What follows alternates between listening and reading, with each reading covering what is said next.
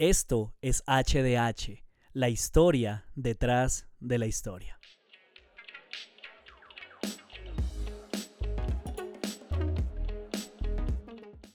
Bien, bienvenidos al episodio número 2 de nuestro podcast La historia detrás de la historia. Eh, este tiene como título ¿Por qué debo someterme a un texto tan antiguo? Es una pregunta que yo quiero que resolvamos, ¿no? Que tiene que ver con el tema que iniciamos la semana pasada. Y de antemano, antes de que se me olvide, quiero agradecerles a cada una de las personas que se tomó el tiempo para escuchar lo que eh, tuve la oportunidad de compartir la semana pasada. Eh, fue muy bonito recibir buenos comentarios, obviamente, siempre reconociendo que hay espacio para la mejora. Y si bien eh, la idea es que este material, este tipo de materiales pueda alcanzar un, gran número de personas, me siento honrado, me siento contento, me siento motivado de haber recibido algunos comentarios, de personas que tuvieron la oportunidad de escucharlo y pues sienten que les aportó positivamente. Entonces, mil gracias a cada uno de ellos. Eh, ojalá usted pueda ser una de las personas que se une a este espacio, como lo hemos denominado, es un seminario para las personas que quizá no tienen la posibilidad de ir al seminario, pero que sienten el deseo, tienen la intención en su corazón de crecer, de no solamente eh, abrazar tradiciones, sino entender por qué abrazamos lo que abrazamos, por qué creemos lo que creemos. Así que pues ese es el objetivo. Y pues volviendo a la idea central, les recuerdo entonces que la semana pasada hablamos acerca de cómo el concepto de la Biblia, de lo que es realmente la Biblia, es un concepto difícil de entender, no es tan fácil de explicar, no todo se resume a decir que la Biblia es la palabra de Dios o como mencionábamos en el episodio anterior, la Biblia es un manual de vida hablamos acerca de cómo es, eh, eh, viene a partir de lo que se conoce como el canon, de esa colección formada, que no se dio de la noche a la mañana, sino que es un proceso de cientos de años. bueno, igual, si usted quiere conocer más al respecto, pues ahí está disponible el episodio 1 para que lo escuche. Sería genial para que pues tenga continuidad con esto que vamos a hablar hoy.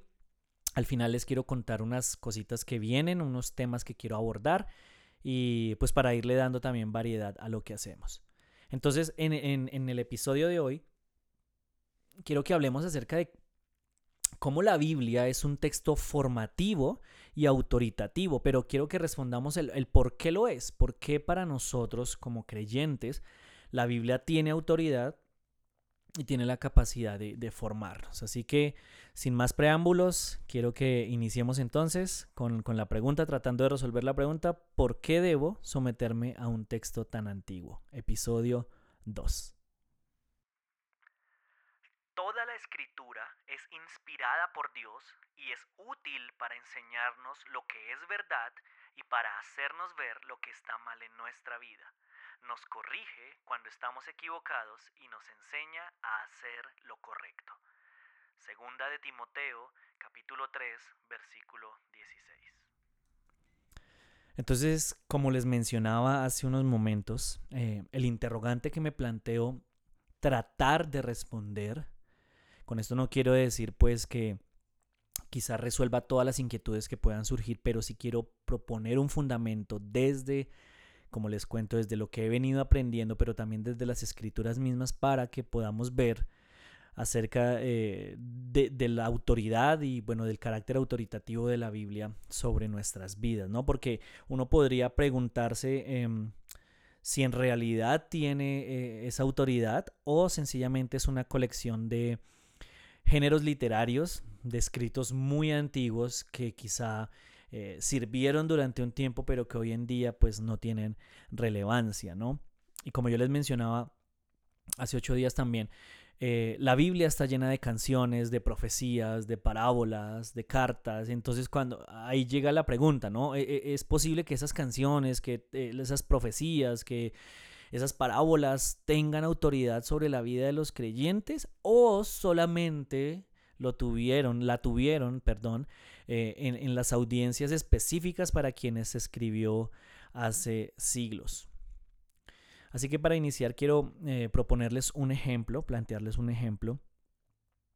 Eh, Es muy común en medio de la cultura cristiana escuchar personas que reclaman promesas, declaran, eh, sí, palabra de Dios y, se atribuyen sobre sus propias vidas la efectividad de cada una de esas palabras que Dios dijo, valga la redundancia. Y no siempre es así, no, no, no siempre eh, es, es viable, no siempre es lo correcto, aunque así lo hayamos aprendido. Para eso es necesario primero eh, entender unos principios que son bastante importantes y, es muy peligroso eh, apropiarnos de, de algo sin conocer el contexto en el que fue escrito. No todo y yo sé que de pronto esto suena contradictorio para lo que hemos aprendido, pero no todo lo que fue escrito en la Biblia necesariamente aplica para cada uno de nosotros. Y eso es un riesgo, pues como les digo, que muchos hemos corrido y que en últimas, pues no siempre eh, muestra un respaldo de parte de Dios. Así que vamos a hablar entonces acerca de tres principios que nos pueden ayudar a entender por qué la Biblia tiene carácter autoritativo sobre nosotros. Pero pues vamos a el principio desde donde tenemos que partir. Número uno, las escrituras siempre, escúchelo bien, siempre señalan a Jesús, no al revés. Jesús no señala las escrituras, las escrituras señalan a Jesús, hablan acerca de Jesús, se tratan de Jesús, muestran revelar a Jesús cuando nosotros miramos la Biblia como un, como un compilado, nos damos cuenta que es una narrativa que abarca desde la creación de todas las cosas, luego nos muestra el pacto que Dios establece con un pueblo específico y cómo llega eh, al clímax a través de la vida, de, de la obra, de la muerte y de la posterior resurrección de Jesús con el fin de restaurar todas las cosas que pues obviamente se rompieron en el jardín del Edén a través del pecado. Así que Jesús no es un personaje adicional a, las escrituras, Jesús es el personaje principal de todo eso. Y Hebreos capítulo 1, versículo 1, eh, hasta, hasta, el versículo 4, hace referencia a esto y quiero que usted me permita leérselo, pero más que todo quiero que usted se permita prestarle atención para que se dé cuenta a dónde yo quiero llevarlo. Hace mucho tiempo, Dios habló muchas veces y de diversas maneras a nuestros antepasados por medio de los profetas, y ahora, en estos últimos días, nos ha hablado por medio de su Hijo. Dios le prometió todo al Hijo como herencia y mediante el Hijo creó el universo. El Hijo irradia la gloria de Dios y expresa el carácter mismo de Dios y sostiene todo con el gran poder de su palabra. Después de habernos limpiado de nuestros pecados, se sentó en el lugar de honor a la derecha del majestuoso Dios en el cielo. Esto demuestra que el Hijo es muy superior a los ángeles, así como el nombre que Dios le dio es superior al nombre de ellos. En pocas palabras, a través de Jesús es que podemos conocer quién es Dios. Pero también nos damos cuenta a través de este texto que Jesús es quien habló desde el principio. Jesús es el que sustenta todo lo que, lo que fue creado. Y, en últimas, Jesús es la palabra misma.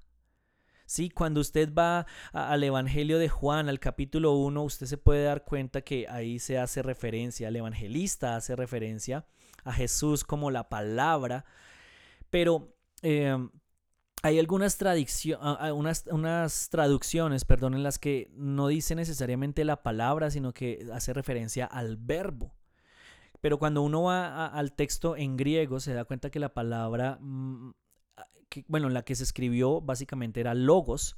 Y logos no solamente hacía referencia a, lo que en latín se tradujo como verbo. Ustedes saben que eh, la Septuaginta, perdón, la Vulgata se convirtió en la, en la versión que fue traducida al latín y duró durante muchísimos años eh, en uso hasta el tiempo de la Reforma.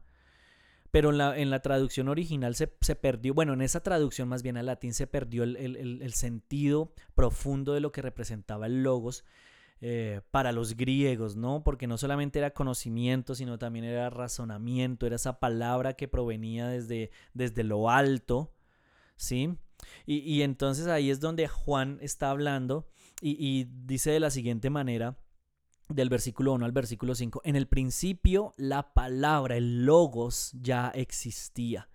Y ahí lo ponen de hecho en mayúscula porque no está haciendo referencia a, a, la Biblia como tal, sino está haciendo referencia a Jesús como la palabra de Dios.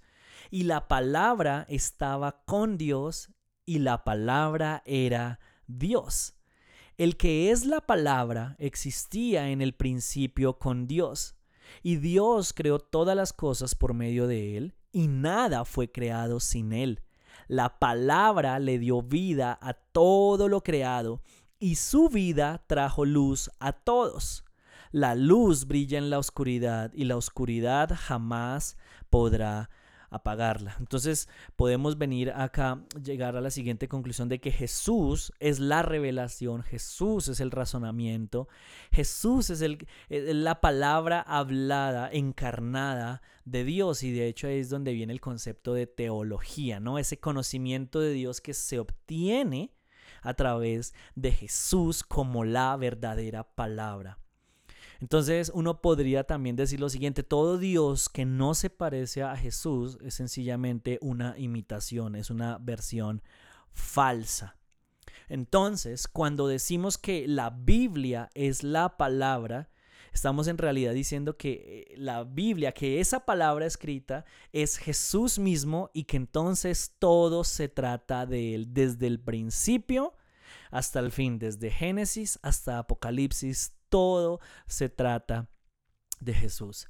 De hecho, em, yo tuve este año al inicio, antes de toda esta cuestión de la pandemia, tuve la oportunidad de empezar a dar esta clase en un seminario teológico de, mi iglesia. Eh, e hicimos un recuento muy bonito, es un, un, ejercicio que, que, podríamos hacer alguna vez y es mirar cómo se revela Jesús en cada uno de los libros de la Biblia. Déjenme a ver si, si, lo tengo aquí a la mano, porque Jesús está, está presente en todos los libros. Jesús es la figura principal, todo apunta hacia Él. Aquí lo tengo, aquí lo tengo. Vamos a quiero que lo miremos rápidamente. En Génesis, Cristo es la simiente de la mujer. En Éxodo es el cordero pascual. En Levítico él es nuestro sumo sacerdote. En Números él es la columna de nube de día y la columna de fuego de noche. En Deuteronomio Él es el profeta mayor que Moisés. En Josué es el capitán de nuestra salvación. En Jueces es nuestro juez y dador de la ley. En Rud es nuestro pariente redentor. En Primera y Segunda de Samuel es nuestro profeta fiel. En Primera y Segunda de Reyes y Crónicas Él es nuestro rey que gobierna. En Esdras Él es nuestro escriba fiel. En Nehemías Él es el constructor de los muros derribados. En Esther Él es nuestro mardoqueo. En Job Él es nuestro redentor que vive. En los Salmos, Él es Jehová nuestro pastor. En Proverbios, Él es nuestra sabiduría. En Eclesiastés también es nuestra sabiduría.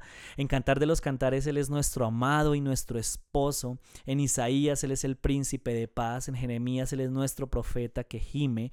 En Lamentaciones, Él es nuestro profeta que gime de igual manera. En Ezequiel, Él es la maravillosa figura de cuatro seres vivientes. En Daniel, Él es el cuarto hombre en el horno de fuego. En Oseas, Él es el esposo eterno. Eh, en Joel es el que trae el bautismo en el Espíritu Santo. En Amós es el que lleva nuestras cargas. En Abdías Él es nuestro Salvador. En Jonás Él es el gran misionero foráneo.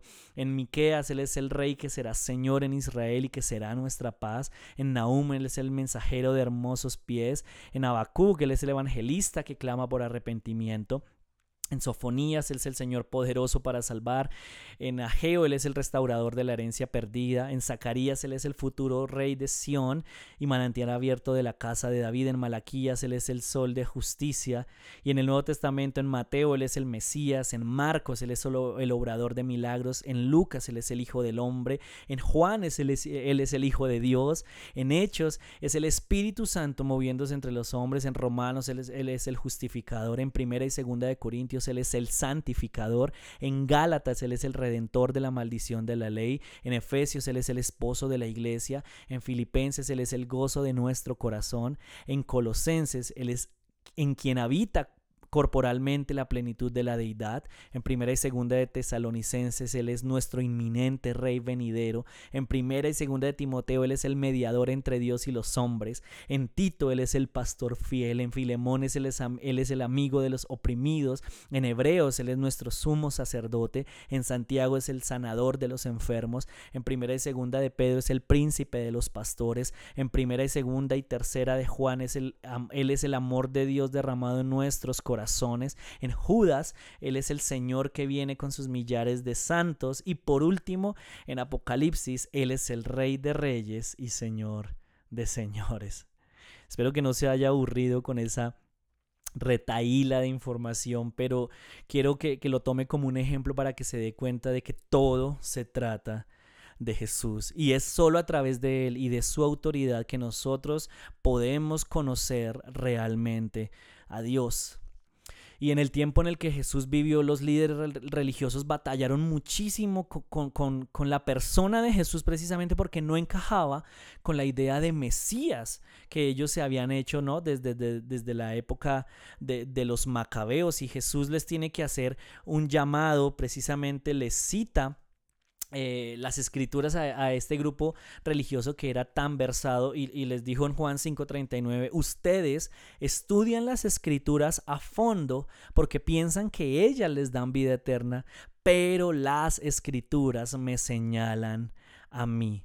Todo se trataba acerca de él y el acceso a la revelación entonces solo es posible cuando conocemos a Jesús.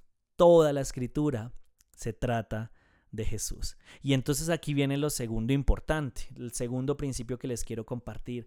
Los escritos bíblicos tienen algo que se conoce como autoridad delegada. Jesús es la autoridad suprema, pero él le delegó autoridad a las escrituras.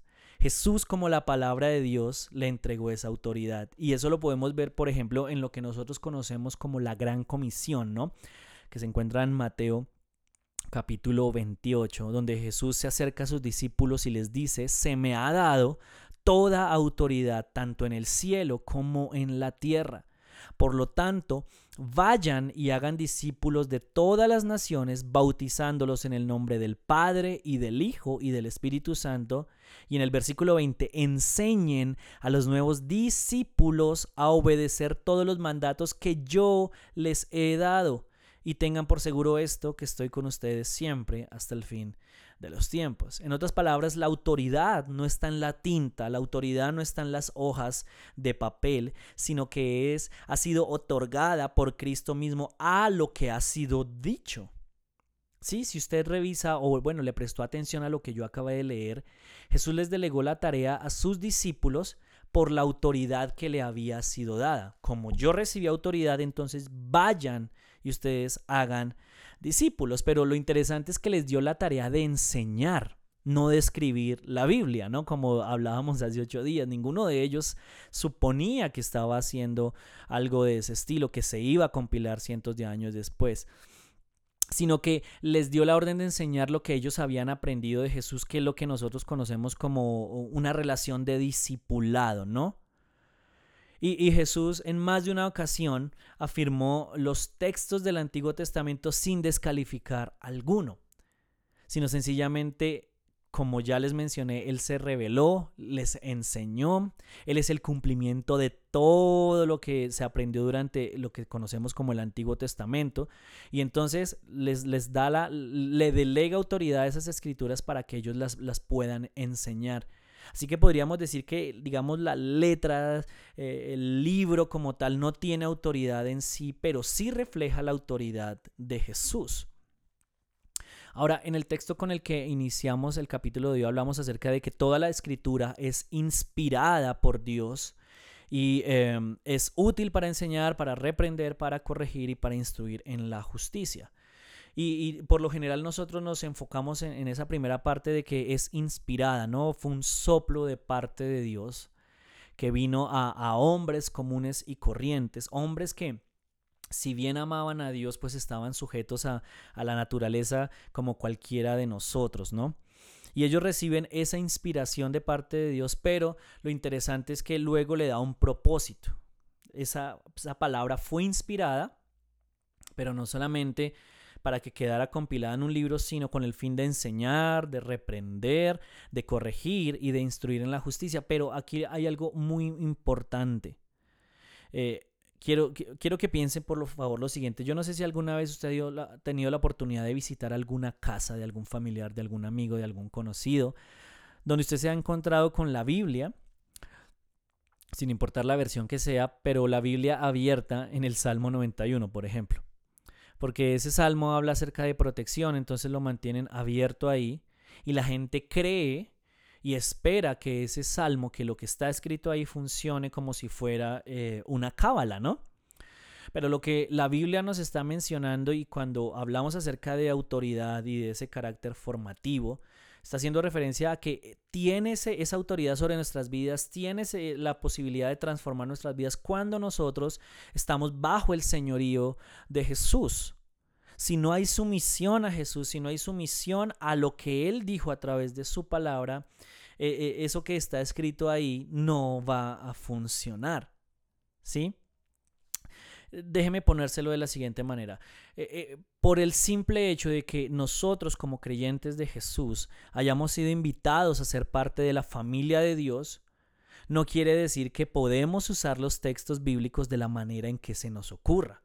No quiere decir que abriendo la Biblia, pues ya mágicamente hay poder sobre esos textos y que van a funcionar. No, no quiere decir eso. De hecho, uno de los principios más básicos de la interpretación bíblica es que nosotros no podemos ignorar los contextos en los que fueron escritos esos textos o de lo contrario vamos a crear un pretexto que justifique nuestra conveniencia. Y yo podría darles miles de ejemplos al respecto, ya tenemos el Salmo 91, pero díganme si no uno de los textos más abusados, y lo digo con conocimiento de causa en, dentro de las comunidades cristianas, las comunidades de fe, es Filipenses 4:13. No todo lo puedo en Cristo que me fortalece. Porque hay gente que lo ha sacado fuera del contexto en el que fue escrito y lo ha obligado a decir lo que ellos quieren que diga. Y, y déjeme ponerle estas ilustraciones, yo sé que son exageradas, pero pero sirven para donde yo quiero llevarlos y es que por lo menos yo no puedo, o sea, yo no puedo decir todo lo puedo en Cristo que me fortalece. Ah, eso significa que puedo volar, ¿sí? Yo todo lo puedo en Cristo que me fortalece, entonces significa que puedo comer y nunca me voy a engordar.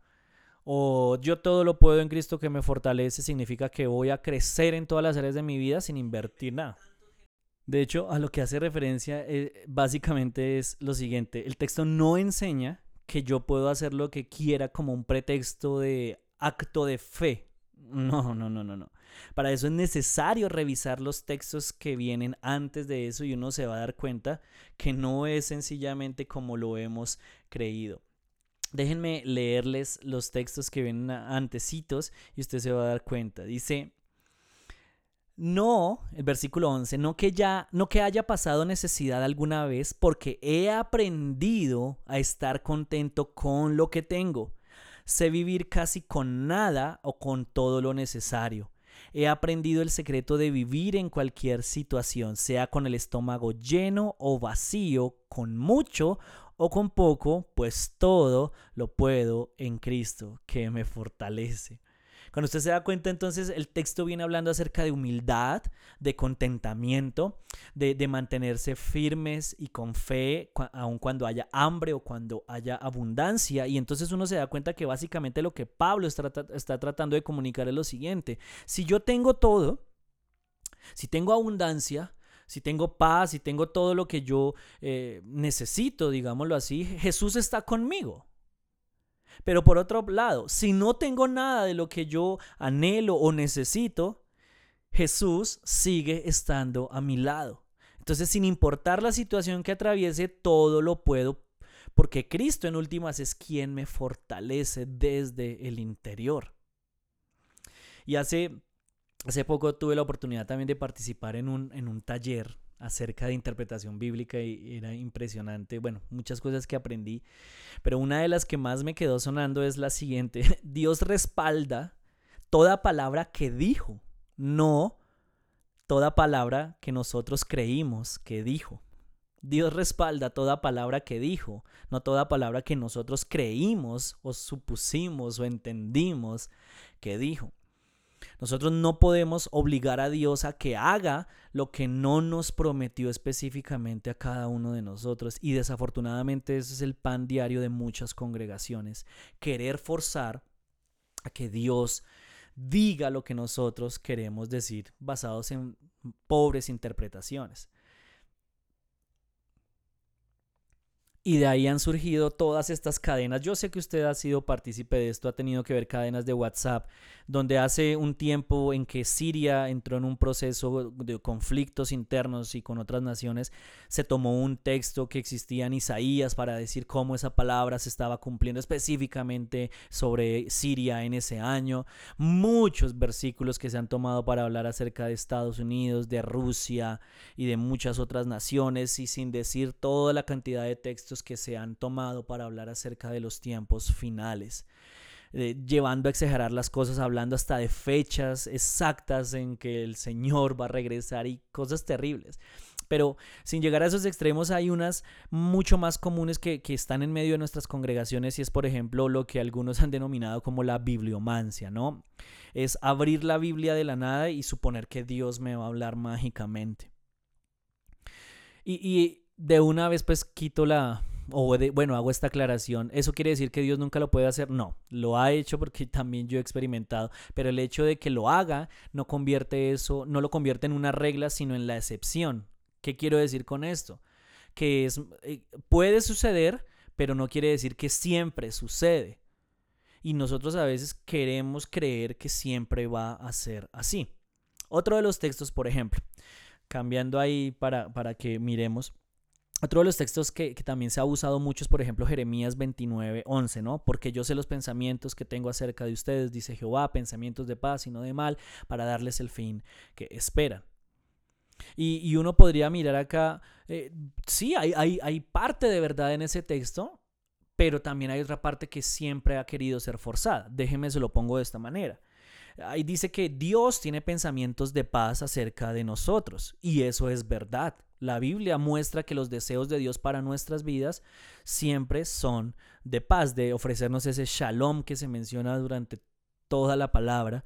Y luego dice que pensamientos que no son de mal, y eso también es verdad. Dios siempre que habla, siempre lo hace buscando pues eh, o pensando en el, en el mejor interés para nosotros. Pero aquí es donde viene el problema, donde se ha forzado y es para darles el fin que esperan.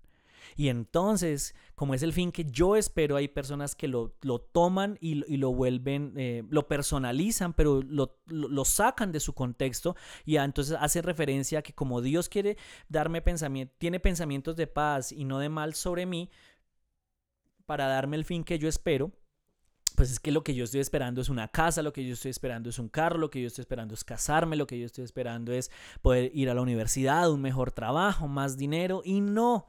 Eso no es lo que el autor está diciendo. ¿Sí?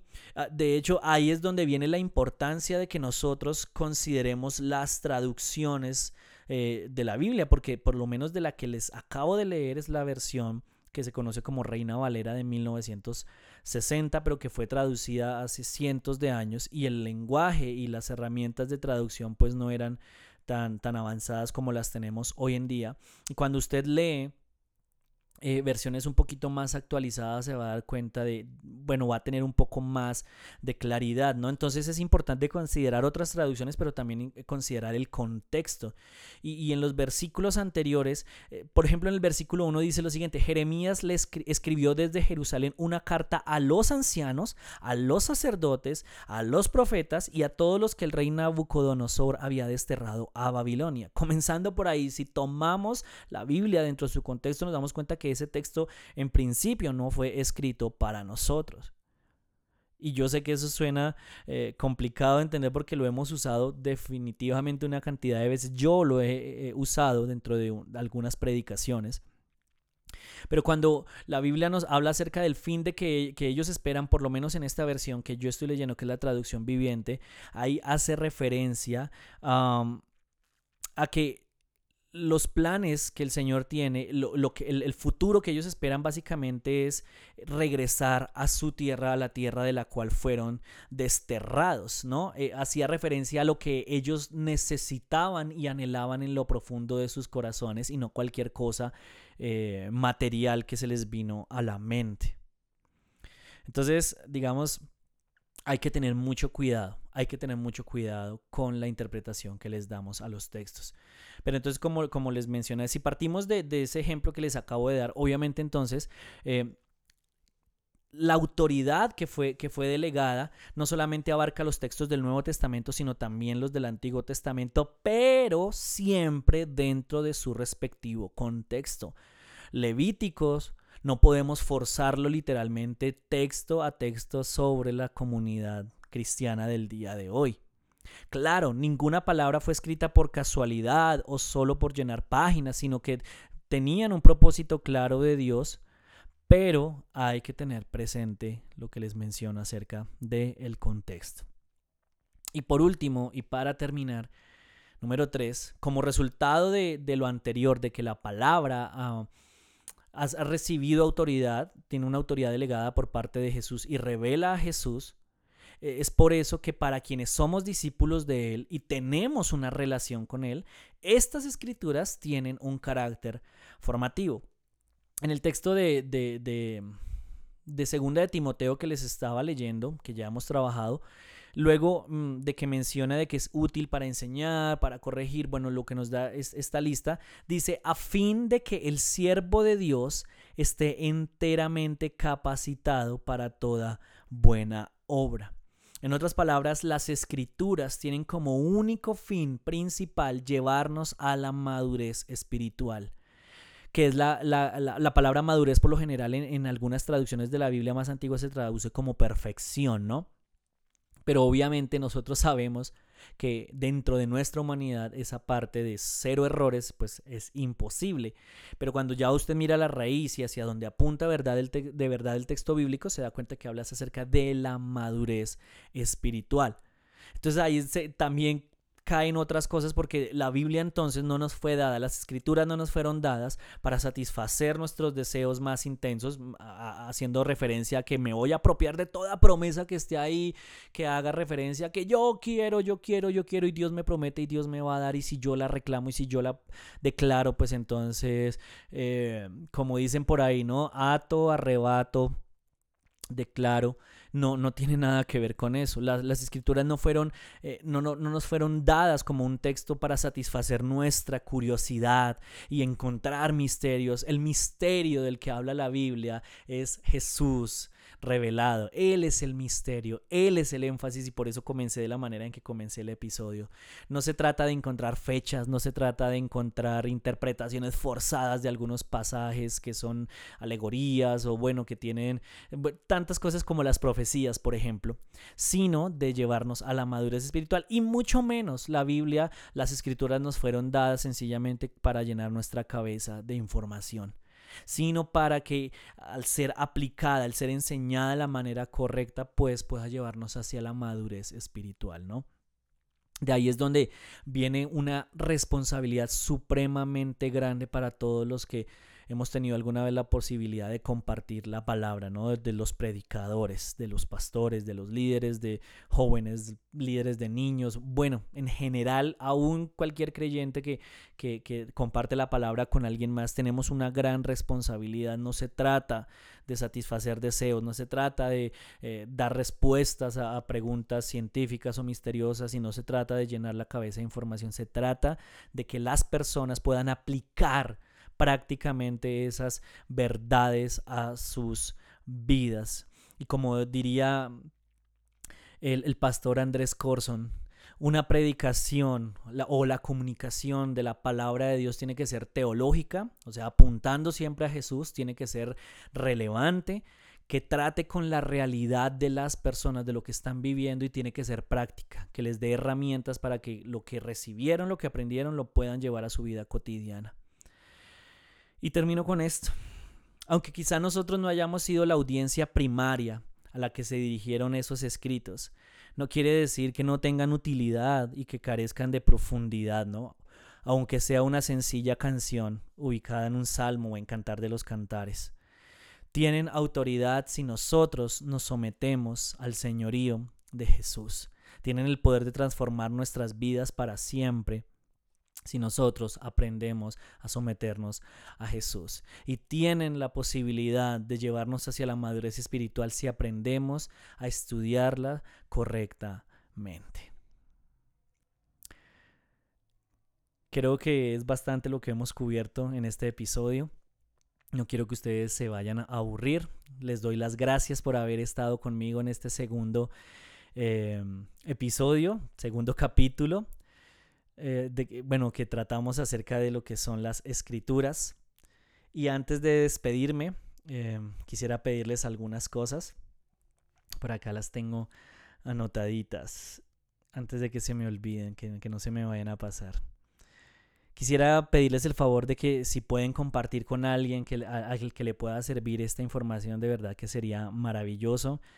Eh, ayudarían a, a que la audiencia creciera que es lo que, lo que me motiva, que este mensaje llegue a más personas, que las excusas se acaben, que las excusas de prepararse pues ya no tengan cabida en medio de nosotros, sino que podamos seguir creciendo. Y bueno, entonces ya solamente para cerrar, la próxima semana quiero que miremos un tema que me parece bastante importante y es la formación espiritual. Eh, cómo crecemos espiritualmente nosotros, que desde dónde podemos partir y quiero que abarquemos un tema muy bonito que, que ya tengo en mente ahí, que espero que ustedes se puedan unir. Y no siendo nada más, nuevamente mil gracias por haber estado conmigo hasta este momento. Un abrazo a la distancia. Y recuerden que este es su podcast HDH, la historia detrás de la historia. Chao.